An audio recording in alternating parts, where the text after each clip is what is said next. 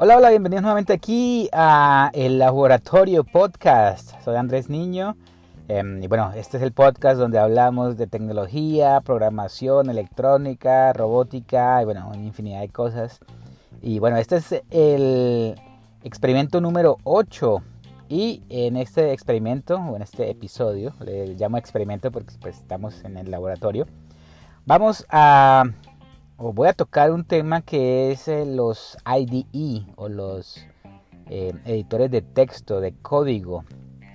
Eh, hay infinidad de editores de texto para cada gusto, para cada tarea. Y voy a indicarles y a darles como mi punto de vista o mi experiencia en los editores de texto que he usado y que me ha parecido pues buenos para determinadas tareas y les voy a dar mi opinión sobre el editor de texto que estoy usando o por qué usarlo y pues mi experiencia.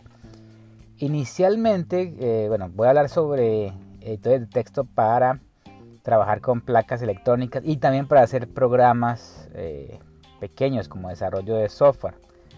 Eh, desarrollo de software básico para principiantes. Yo hablo siempre para principiantes, no hablo para personas que ya son expertas, pero pues si algún experto está escuchando el podcast y quiere saber pues mi experiencia, pues ahí puede o podrá aprender algo de mi punto de vista. Em, inicialmente el editor de texto o de código que yo uso para enseñar programación, en este caso para los cursos de eh, de MicroPython con Microbit en mi canal de YouTube. Eh, si no me siguen, pues pueden buscarme en el canal de YouTube. Buscando curso de robótica, ahí me encuentran, ahí ese es el canal. Eh, ese editor de texto que uso, o el editor de texto que uso es el MU Editor, o en inglés Mu Editor. ¿Por qué lo uso? Bueno, inicialmente porque yo encontré este editor de texto o este proyecto eh, hace ya un par de años, eh, ya que era un editor de texto que viene preinstalado con la Raspberry Pi, entonces me causó curiosidad, eh, estuve leyendo pues la documentación, jugando un poco con el editor de texto y estaba buscando algo que fuera bastante fácil, que no fuera complejo, sobre todo para la gente que hasta ahora está comenzando a aprender programación. Y este editor de texto me gustó mucho porque, eh, por lo menos para trabajar con Python, eh, ya, lo, ya viene todo ya listo. Cuando se instala el editor de texto, se instala también una versión de Python. O sea que el estudiante no tiene que preocuparse por instalar nada de ningún lenguaje. Porque ya al instalar el editor de texto ya viene todo preinstalado, todo listo para usar. Es un editor de texto básico, no tiene muchas utilidades, eh, em, pero hace la tarea, ¿sí? Me, genera como, eh, me sugiere códigos, o sea, como me autocompleta, básico, pero me autocompleta. Y lo importante es que visualmente es bastante sencillo, o sea, no hay tantas opciones, o sea, que el estudiante que lo está usando no se ve tan... Eh, tan, eh, como, como tan confundido al ver muchas opciones. Recuerden que muchas opciones hace que la persona no sepa por dónde comenzar. Ese editor de texto es tan simple, tiene 5 o 6 botones en la parte de arriba. El botón para escoger el modo de trabajo, porque este editor de texto sirve para trabajar con MicroPython, para trabajar con CircuitPython, para trabajar con Python también. Entonces es bastante sencillo, un, botón que me escoge los diferentes modos, otro botón para abrir eh, el, archivo, otro botón para eh, cargar el código a la placa electrónica si estamos trabajando con una placa microbit, otro botón para habilitar o deshabilitar el, el REPL, o sea, eh, la interfaz de, terminal para, para ver la interfaz interactiva de Python. Y bueno y otro botón para cambiar como la apariencia de modo oscuro a modo claro eh, y bueno otro botón para ayudas y es simplemente eso. Entonces simplemente es comenzar a escribir y ya no tengo muchas mucha dificultad con esto.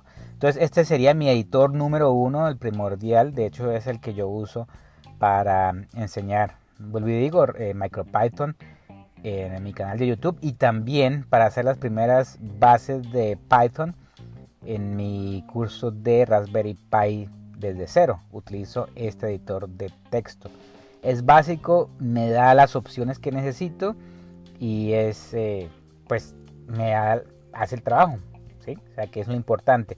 Enfocarse en hacer el trabajo, en, el proyecto que estoy haciendo, hacerlo sin dificultad. Ese sería mi editor de texto que ahorita pues eh, quería explicar, el Mu Editor. Otro editor de texto que he trabajado, no tanto, pero sí lo he visto en un par de veces, es el editor de texto Tony, ¿sí? T-H-O-N-Y, Tony, doble N creo que es. Este editor de texto también viene preinstalado con la Raspberry Pi y bueno, últimamente ha tenido bastantes mejoras, bastantes versiones. Eh, es un poquito más complejo que el Mu Editor Mm, pues yo podría decir que también, o sea, para personas que están iniciando, eh, puede, pueden comenzar con este editor de texto. Eh, se puede programar en Python, sirve para programar con la Raspberry Pi, también con Microbit, con MicroPython, eh, con CircuitPython también. Bueno, cumple bastantes opciones. Em, tiene el menú, bueno, el menú no es tan sencillo, o sea, tiene bastantes más ayudas, eh, opciones, o sea, es como un poquito más avanzado, por así decirlo, para alguien que no esté comenzando desde cero, pero tiene bastantes utilidades, ¿sí? Eh, sin embargo, hay veces eh, el autocompletado no es tan eficiente, eso es lo que yo he visto, pero pues puede ser que se haya mejorado, porque pues igual eh, hace rato no uso este editor de texto. Em, pero pues lo que sí he visto es que con este editor de texto yo puedo, puedo también programar diferentes versiones de, los, de, las, de las placas electrónicas, por ejemplo de la Raspberry Pi Pico. Yo puedo poner el firmware actualizado también del ESP32 y esas son utilidades bastante buenas ya que eh, es todo ya incluido, tiene una herramienta que tiene incluida para yo guardar o programar esas, e, esas placas electrónicas con el firmware.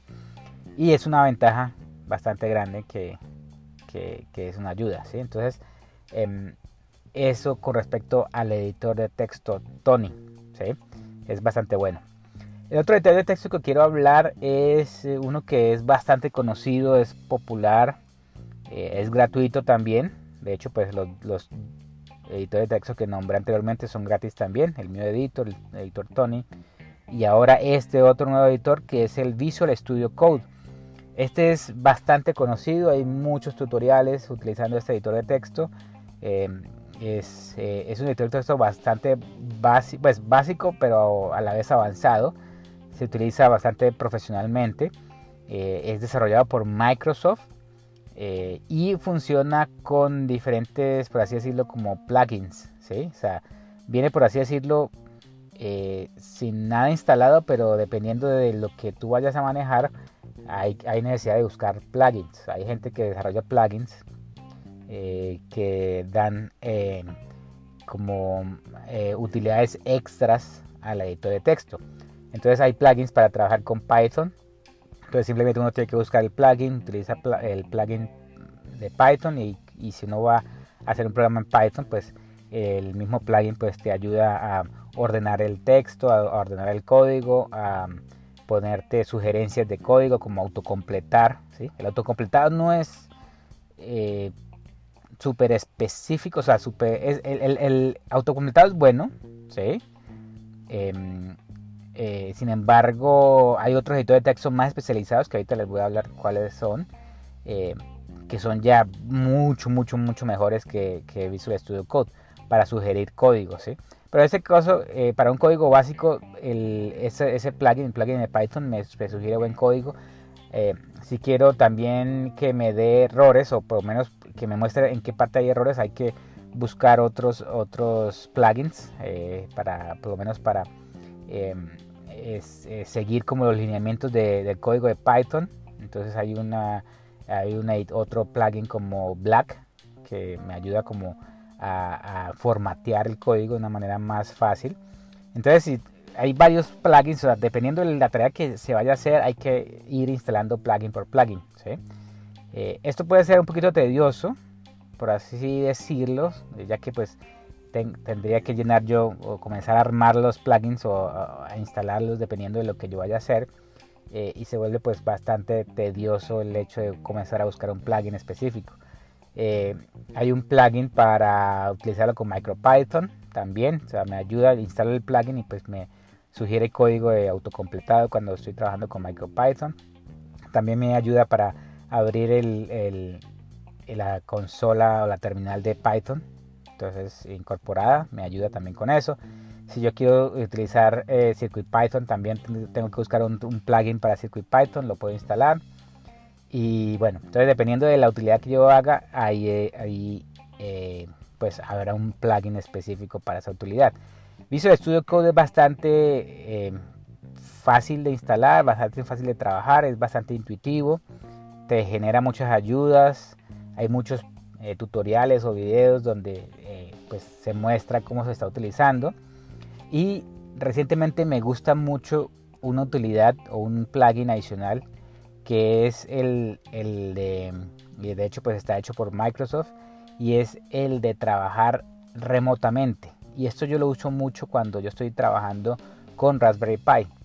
Entonces tengo una Raspberry Pi y sin necesidad de tener que conectar mouse, teclado, monitor, simplemente con mi computador instalo el plugin de SSH remoto y simplemente le doy las indicaciones de la IP de la Raspberry Pi y la clave de usuario y entro remotamente a la Raspberry Pi. Entonces esto es bastante eh, genial ya que puedo programar en, en, Visual Studio Code en mi computadora de escritorio, pero a la vez estar programando directamente en la Raspberry Pi remotamente.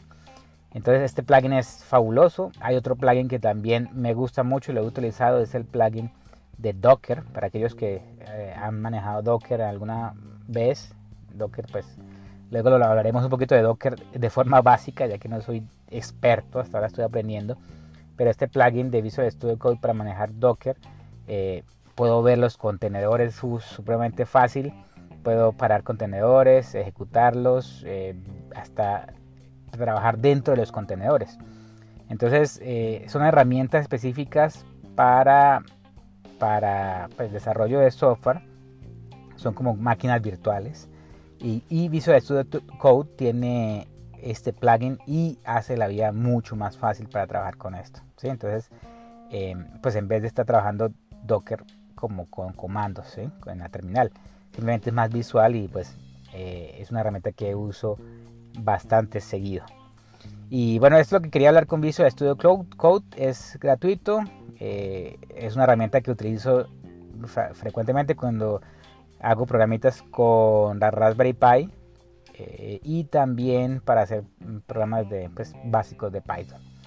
Y es gratis, ¿ok? Y bueno, finalmente un editor de código que eh, quiero nombrar. este editor de código, que va a ser pues el último en la lista. Hay otros más, pero solamente quiero centrarme en estos que he utilizado. Este editor de código lo utilicé hace un par de años. Em, tiene una versión gratuita y una versión de pago. He utilizado ambas. Y hace dos años utilicé la versión de pago porque necesitaba hacer un proyecto. Eh, la dejé de pagar. Es un pago mensual. No muy caro. Es como 10 dólares mensuales. Pero el pago de esos 10 dólares para utilizar la, la versión profesional es bastante bueno. Bastante bueno. Es espectacular porque te ahorra bastante, bastante tiempo. Y este editor de texto es el PyCharm. PyCharm. PyCharm es un editor de texto que está desarrollado para trabajar muy bien, excelente con Python. Así que si tienes algo que hacer con Python, PyCharm es, yo recomendaría que, se usara, ¿sí? Pero yo recomiendo que se usen todos para saber exactamente cuáles son o cómo se siente uno mejor con cada uno de los editores de texto.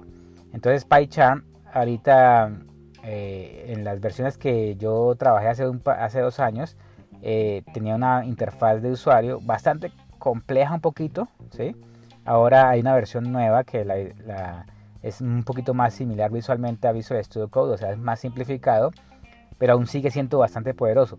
Y la ventaja del autocompletado es que es un autocompletado supremamente eh, excelente. ¿sí? O sea, de hecho, el, cuando uno está creando como funciones o, código que, está utilizando, por así decirlo, eh, bueno, para aquellos que saben de Python, si están utilizando clases que alguien más hizo, módulos que alguien más hizo, el, el editor de texto te autocompleta y uno hasta podría con un solo clic ir hasta, hasta la parte del código donde uno está usando. O sea, es bastante muy, muy sencillo y, y hace la tarea de, de, de, escribir el código mucho más rápido. ¿sí? De hecho, uno, uno ni tiene que ir a la documentación para ver exactamente cómo funciona una parte del código porque ya el editor de texto me lo está sugiriendo y me da una pequeña documentación ahí mismo. Entonces me parece súper fantástico. También tiene un, un, plugin para MicroPython y también para CircuitPython. O sea, para CircuitPython yo puedo instalar como los stubs, como la, el archivito que genera CircuitPython para que el editor de texto autocomplete como las, las ayudas y es bastante, bastante muy sencillo, o sea, eh, me gusta mucho. Lo he utilizado porque estoy haciendo unos proyectos con, o sea, cada vez que estoy haciendo un proyecto de, que involucre Python, eh, sobre todo con algún framework, en este caso estoy trabajando con Django para un proyecto personal. Django es un framework de Python para aquellos que pues son un poquito más avanzados.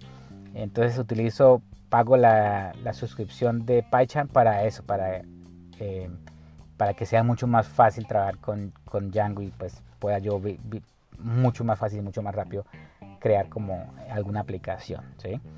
Em, entonces, eh, una desventaja que tiene que estuve trabajando es que, bueno, desventaja no, uno puede trabajar remotamente eh, para conectarme con la Raspberry Pi, eso lo, lo, ensayé hace un par de días,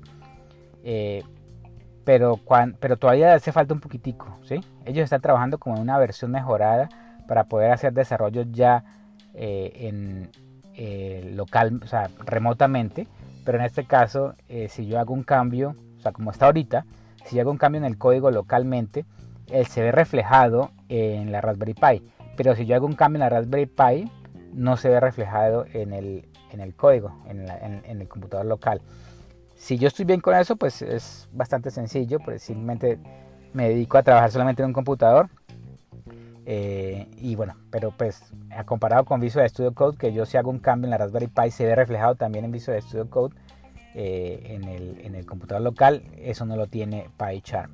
Pero ahorita PyCharm eh, está trabajando en mejorar esto y pues posiblemente en un futuro o una actualización futura pues este, esta funcionalidad se vea reflejada. Pero pues me parece bien por ahora trabajar de esto si quiero trabajar todo con PyCharm. Y bueno, la recomendación que doy aquí, o mi, conclusión eh, personal con respecto a los IDEs o los editores de texto, es que no hay que, y esto lo, diré siempre, no hay que casarse con una sola herramienta, eh, hay que eso sí saberla manejar, ¿sí? Pues, si uno tiene una herramienta y la sabe manejar, sabe todas sus utilidades, eh, es mucho mejor, claro. Eh, pero hay que ser flexible. Dependiendo de algún proyecto, uno puede usar otra herramienta que sea más fácil. Eh, o hay proyectos en que yo uso dos, las dos herramientas. ¿sí? Hay veces en un computador tengo una, en otro computador tengo otra. Si quiero manejar otra cosa diferente, utilizo el otro editor de texto. Pero pues no hay que cerrarse mentalmente a que solamente vaya a ser uno.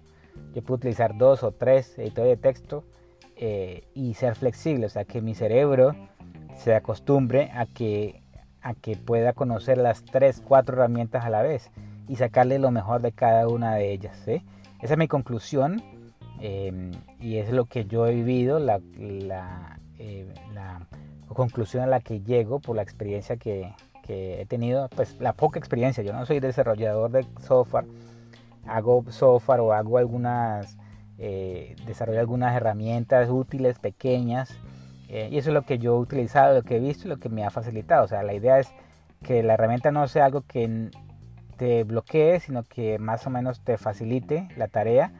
Y la idea es centrarse en solución del de la temática, del problema que estás teniendo eh, y que puedas desarrollar con código, con alguna utilidad o alguna, eh, algún desarrollo de hardware o de software y que la herramienta no sea una que, que, no pierdas mucho tiempo con la herramienta, sino que además, o sea, y que solamente te ayude, la herramienta que te ayude y te facilite la tarea.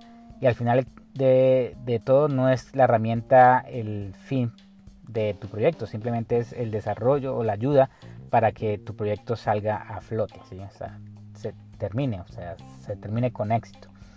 Y bueno, conclusión, utilizar todas las herramientas, las que tengas a la mano para aprenderlas, eh, centrarse en una o dos que sean, que saberlas manejar bastante bien, sí, bastante bien, pero ser flexible que en cualquier momento uno puede utilizar una u otra herramienta, ¿ok? Esa es mi conclusión. Eh, recuerdo pues los cuatro editores de texto de código o IDs que, que nombré, New Editor, eh, el editor Tony, el editor Visual Studio Code y PyCharm. ¿okay? Espero pues que hayan disfrutado de este podcast, de este experimento número 8. Me despido, Andrés Niño. Eh, recuerden eh, buscar o dar en mis redes sociales con curso de robótica, mi página web cursoderobótica.com donde van a encontrar diferentes cursos de electrónica básica, programación con Arduino, programación con, con Raspberry Pi, eh, diseño de circuitos impresos y bueno, y electrónica básica, y entre otros muchos más cursos. Lo espero por allá, les mando un saludo y nos vemos en el siguiente experimento. Chao, chao.